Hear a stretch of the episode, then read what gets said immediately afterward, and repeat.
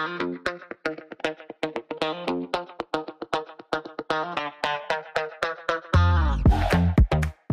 いお疲れ様です。スラットコレナガです。僕は普段東京の高円寺の古着屋スラットで商品の指令をしております。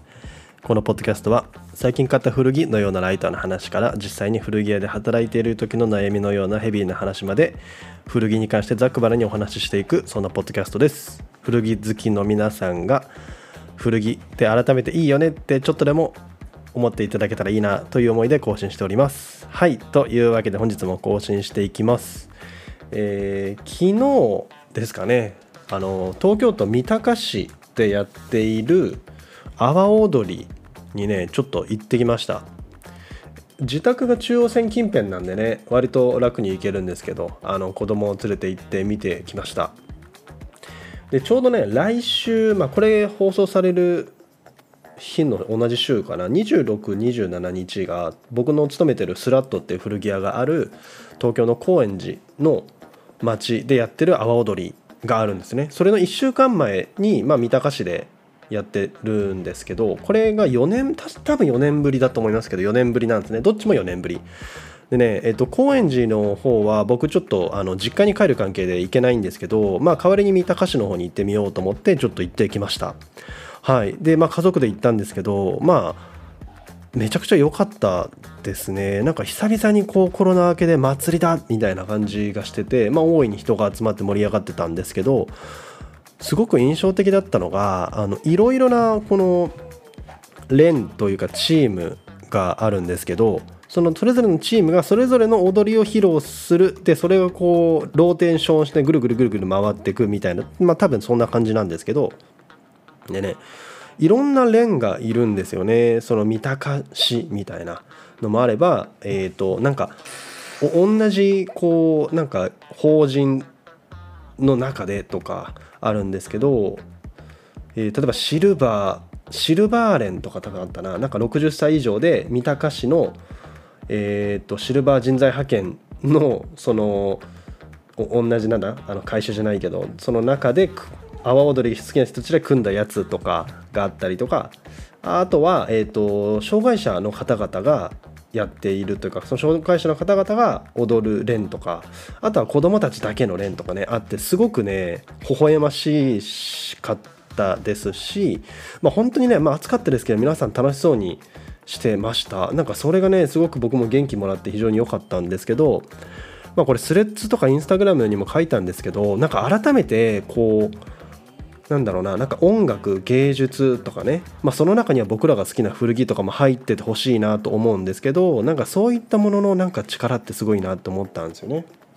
まあ、なんでかっていうとまあよく学校とかで相手の立場になって考えなさいとかなんか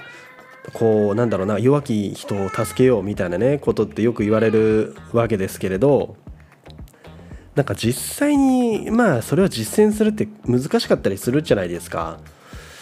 なんか頭で分かってるんだけどみたいなね。でもそれがこう阿波踊りで踊るみたいな音楽に合わせて踊るみたいなものをやるときになんかこうそういった違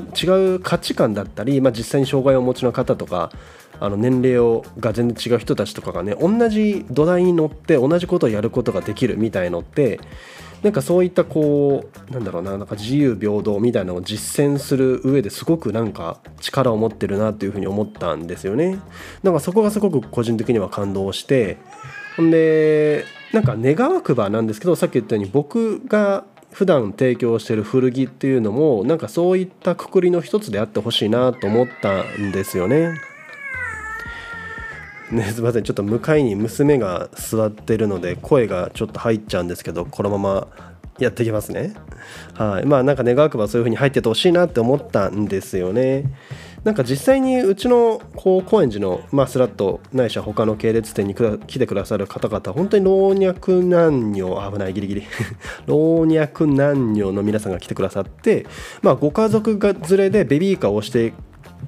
来てくれる方だったりとかまあ、親子でとか、まあ、カップルとかもね来てるくださるわけですけれど、まあ、それぞれのこう楽しみ方で古着を楽しんでくださっているんですね、まあ、ベビー服買ってってくれる人もいれば、まあ、ゴリゴリにヴィンテージを買ってってくださる方もいるしなんかそうやっていろんな人が来てくださるんですけどその根底にはなんか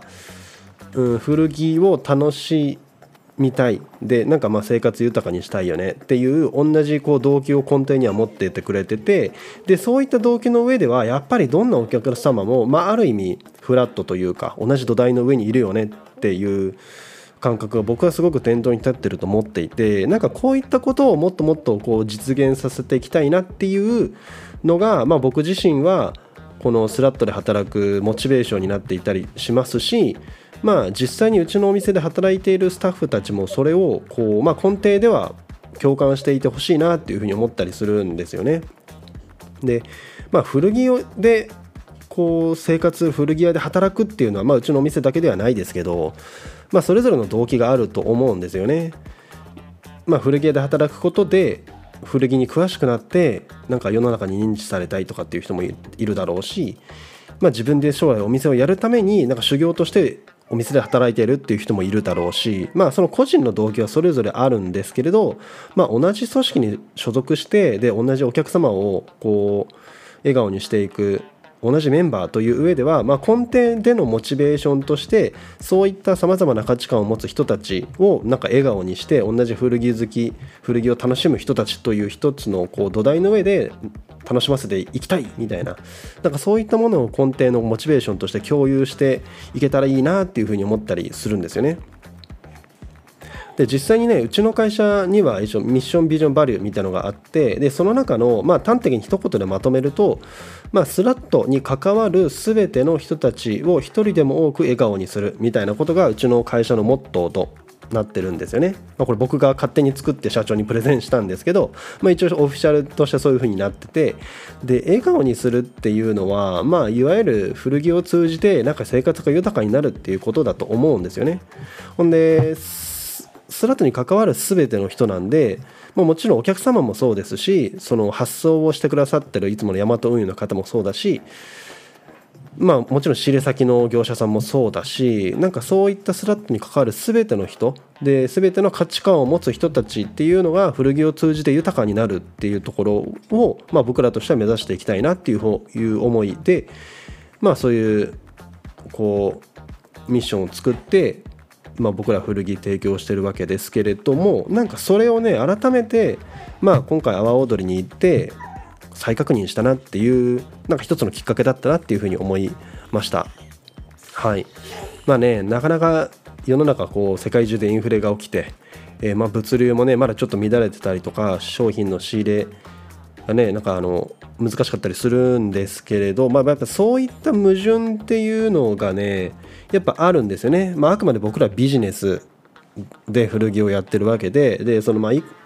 社会貢献したいって言ってもまあやっぱりビジネスとしてうまくいっていなければ継続して社会に貢献し続けることって僕は難しいと思うのでだからそれのツールの一つとして、まあ、ビジネスをやって利益を出すというふうな、まあ、そういう位置づけなんですけれど、まあ、そういった上でやっぱビジネスになったらねいろんな矛盾がやっぱりあるんですよね。たくさんお客様に商品届けたいけれどでも商品の数が足りないとかね商品の値段が合わないとかね人手が足りないとかまあいろいろあるわけですけれどそういった矛盾はやっぱり企業努力として乗り越えていかなきゃいけない。まあ、一人一人の、まあ、僕含めてですけど従業員がまあ努力をしてでどうやったら矛盾が解決解決できるのかっていう方向で、まあ、頭をひねって行動していくしかないんですよね。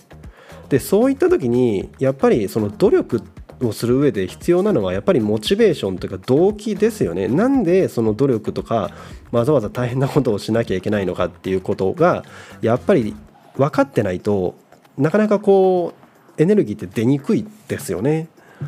でねちょっと話また変わっちゃうんですけど最近読んでる本で、えー、自分を知るための哲学入門武田誠司さんという方が書いてる本があってこの武田誠司さんという方今の日本の哲学の多分すごく有名な方なんですけれど、えー、まあ、最近この方の本にはまっててその本の中に書いてあるんですけど2人が互いに相互を尊重することで自分も楽しく豊かに生きたいという欲望を持っているこの気持ちがなければ両者は考え方の、え、納得度を見出そうとする動機を持てないっていうふうに書いてあるんですよね。まあ、要は、えーとまあ、自分と自分以外それは会社だったり、まあ、お客様とか全ての人が入りますけどそういった人たちと一緒に何かをやって豊かに生きたいよねっていうこ一緒に豊かに生きるみたいな欲望がなければやっぱりこのなんだろうな2人で2人以上でこの納得してこうなんだろう何かを成し遂げようって見出そうって動機がこの欲望がなかったら持てないよね。で動機が持てないと、まあ、やっぱり実際に豊かに生きていくことってできないよね。みたいなことだと思うんですよね、まあ、まさになんか僕らがやってることもそうだなと思ってて、まあ、今回ワードリーを通してですけれど、まあ、僕らがどうして古着を提供していくのか。なんかその動機はどこにあるのかっていうのを、まあ、僕自身も再確認できたんですけれどうちの会社に所属している、ね、スタッフたちと、まあ、改めて再確認